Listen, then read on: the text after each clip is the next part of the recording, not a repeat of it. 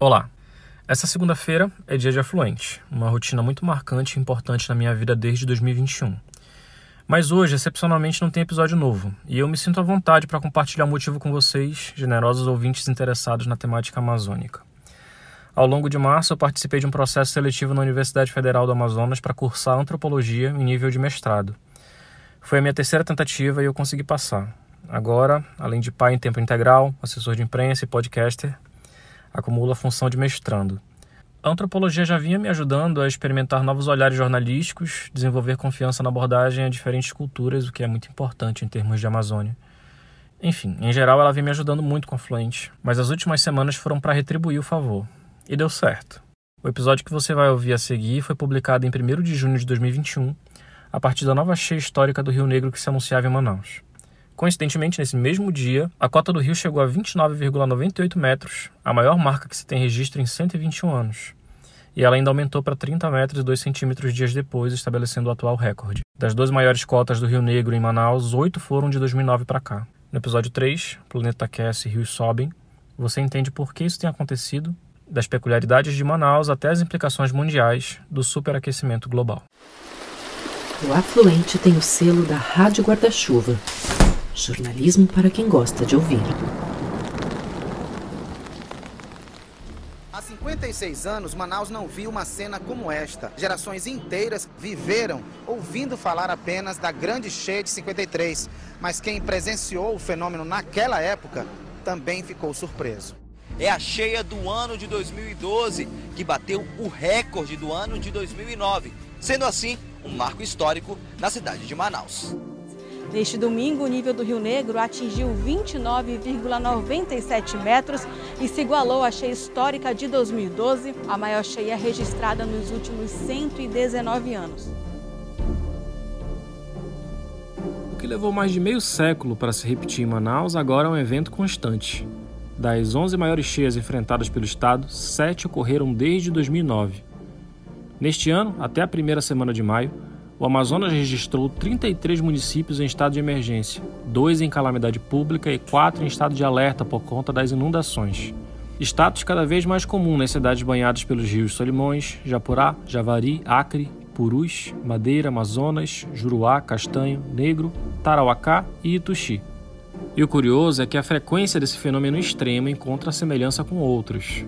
Enquanto a Amazônia tenta lidar com as enchentes, o Comitê de Monitoramento do Setor Elétrico apontou em abril que entre setembro de 2020 e março deste ano, as hidrelétricas do país receberam o menor volume de chuvas em 91 anos. É cheia e seca histórica ao mesmo tempo, no mesmo país. As repetidas marcas de superação da cota máxima dos rios no Amazonas é o tema deste episódio do Afluente, onde a Amazônia é a pauta.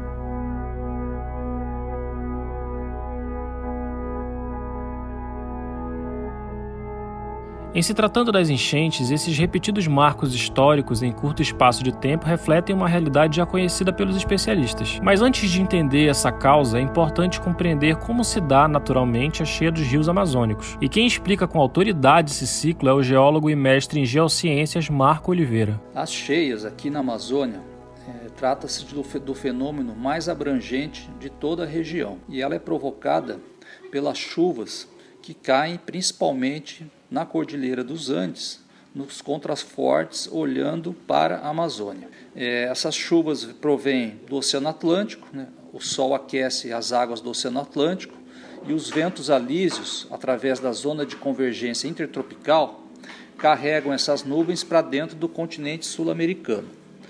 No entanto, existe uma barreira orográfica formada pela Cordilheira dos Andes que captura toda essa água. Então, as, as, nascentes dos grandes rios daqui, como por exemplo o próprio Solimões, o Rio Madeira, eles nascem na cordilheira e recebem toda essa carga de água que cai ali, alimentando então todo o processo de cheia. Quando chega no território brasileiro, os rios encontram uma planície, um terreno muito plano e, portanto, a onda de propagação dessa cheia ela se processa de forma muito lenta. Demora aproximadamente 230 dias em média, do início do período da cheia até o seu final. Então são mais de quase mais de seis meses de processo lento de subida do nível dos rios. E à medida que o nível dos rios sobe, ele acaba alagando as várzeas, provocando então o fenômeno da cheia, que é um fenômeno natural que ocorre todos os anos. Porém, em alguns anos, devido a fatores aí climáticos externos, como por exemplo o evento Laninha, que é o resfriamento das águas ali do Oceano Pacífico, e quando ocorre o Laninha, acontecem as grandes cheias aqui na nossa região. Até aí, tudo dentro da normalidade, previsto geologicamente, por assim dizer. Mas qual é a razão para a cota máxima dos rios amazônicos ser ultrapassada tantas vezes em tão pouco tempo? Essas condições estruturais do planeta não vão mudar nos próximos milhares de anos. A Cordilheira dos Andes, como anteparo e armadilha para capturar a água, vai continuar existindo. E a direção dos ventos sempre vai ser de leste para oeste, porque isso é devido à rotação do planeta, à rotação da Terra. Então são condições que não vão mudar nos próximos milhares de anos. O único fator que está mudando, nos parece, seria a temperatura do planeta. Uma Terra mais quente, mais água vai evaporar dos oceanos e mais água vai entrar no sistema hidrológico aqui da Amazônia. Então, me parece que a gente está observando essa história acontecer agora. Cheias grandes, recorrentes, se repetindo ano sim, ano não. Então, num cenário de longo prazo, a gente pode pensar que a Amazônia vai ser uma Amazônia muito mais chuvosa, muito mais úmida e com cheias grandes mais frequentes. E qual o nível da influência da ação humana na própria região amazônica?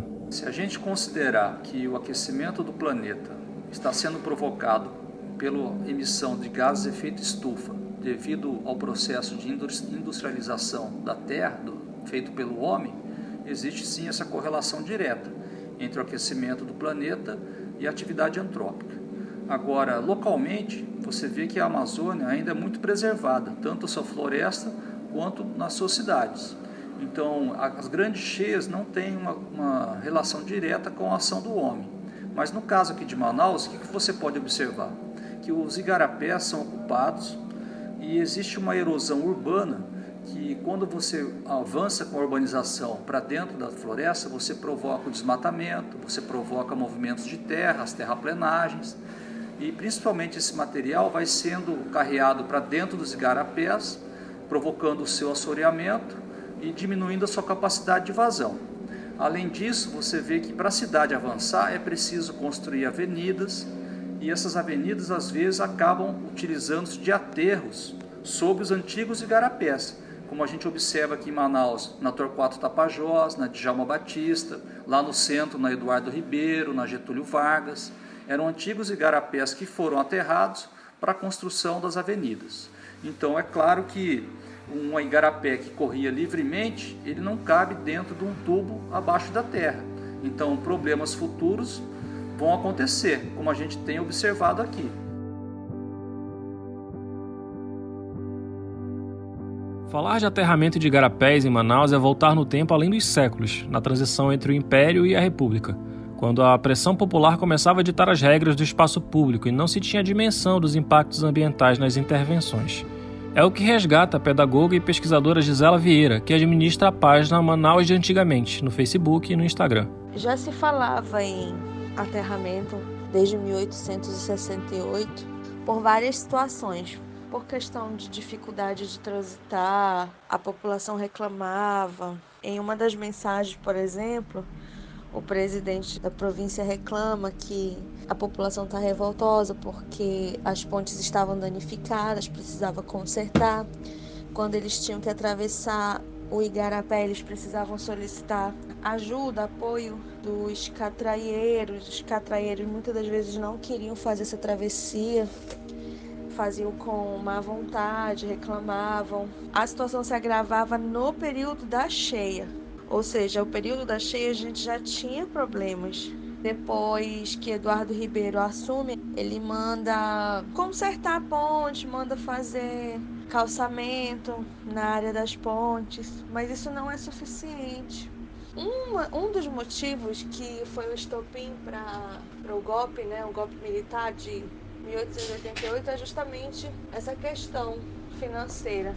Havia muita reclamação dos cafeicultores, havia muita reclamação dos militares. Falava-se muito sobre questão de infraestrutura, falava-se sobre salário. Quando muda o período político, surge dinheiro, porque quem que financiava as comissões políticas, as pessoas que estavam ali no poder, eram os próprios militares, cafeicultores, os produtores da época. É, no caso, Eduardo Ribeiro, ele estava ali naquele momento na cidade, diante de um grande desafio político, um grande desafio econômico, social, com as possibilidades de fazer grandes obras, ele aproveitou. Teve subsídio, teve apoio, para o, o currículo dele, para o legado dele. Então ele tinha consciência que tudo que ele desenvolvesse seria grandioso, seria um marco na história da cidade e ele aproveitou o momento. Isso ocorre até os dias atuais, né? Muitos políticos eles aproveitam o momento no qual estão inseridos e conseguem fazer grandes obras, outros não. Voltando um pouco no tempo, ali em 1953, Manaus teve uma grande cheia para marcar uma geração em mais de meio século. Nesse ano, nascia o jornalista e doutor em História Social Otônio Mesquita, que conhece e registra como poucos as transformações sociais que permeiam a capital amazonense nas últimas décadas. As cidades são regidas por uma falta de políticas públicas praticamente em todos os setores. E a questão da habitação é um dos que mais sofrem porque há um certo, há um certo um grande descontrole nesse sentido, com, com as chegadas de muitas populações à cidade, ou como elas se instalam na beira dos rios, nas pequenas cidades que são todas fluviais no Amazonas, e, e, não há aquelas pessoas que não têm condições, em geral, vão morar na área onde tem menor controle, onde não precisa pagar IPTU, essas questões. E é, aqui em Manaus, especificamente, elas sempre se instalaram na frente da cidade, na beira dos rios, dos igarapés. E nós tínhamos um exemplo típico disso, que era a cidade flutuante, mas que ela não sofria com a cheia, porque ela era, era feita sobre troncos, não sobre pilotis. Então ela sobe, a, o rio podia subir quanto fosse, que era flutuante, né, como alguns flutuantes que nós temos aqui é, próximos a Manaus a imprudência é se instalar que são áreas de riscos, assim como na beira dos barrancos, nas beiras dos igarapés, que, que sof, sobem e, e, afetam e alagam as casas todos os anos, independente de ser uma grande cheia. Então, é, como não há um, um grande projeto de urbanização, de adequação desses grupos, que na verdade foi um crescimento demasiado desde a instalação da Zona Franca e principalmente a partir da década de 70, que aí a população ficou muito mais desordenada, então os problemas também aumentam muito mais e, e, são muitas inadequações, mas tudo de necessidade, em função da falta de uma política pública é, mais rígida e com controle. Eu sei que seria muito difícil, mas é, é, é necessário e é preciso que a sociedade pense nessas populações, que já é um uma grande parte do total da população da cidade.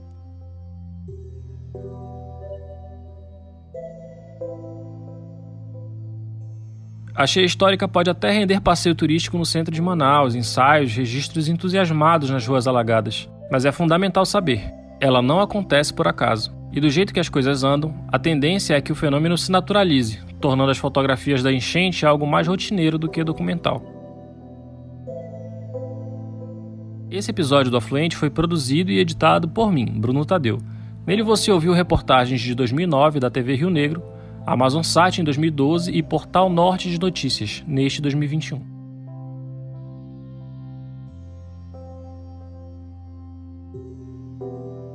Uma boa semana e até a próxima.